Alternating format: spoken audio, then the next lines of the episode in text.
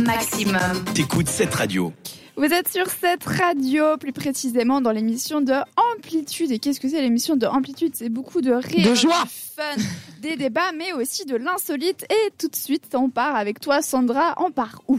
Alors ce soir, je vous emmène visiter l'Amérique du Sud pour une news insolite percutante.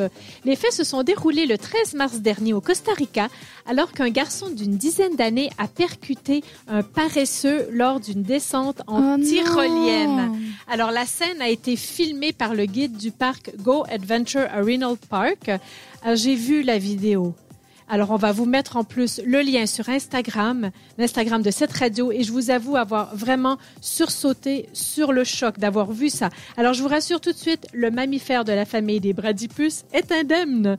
Mais dans la vidéo, on y voit donc le garçon, suivi de près par le guide qui filme, et après seulement 10 secondes de descente, la collision se produit. Et là, on entend ensuite le guide qui rassure l'enfant. Mais pour sortir de cette situation délicate, ils ont quand même dû attendre patiemment, très patiemment, que le paresseux se rende jusqu'à l'autre bout de la corde de la tyrolienne. Oh là Ça veut doute- dire qu'il il a été shooté, mais pas vraiment shooté. Parce il y a que... eu une collision, donc il y a eu un Mais il a, choc. il a résisté, le mais- paresseux. Oui, ben, c'était un enfant de 10 ans en même temps. Je pense qu'il était assez pas drôle. très, très lourd. oui, mais quand même, ça peut être envoyé fort sur une mais c'était tyrolienne.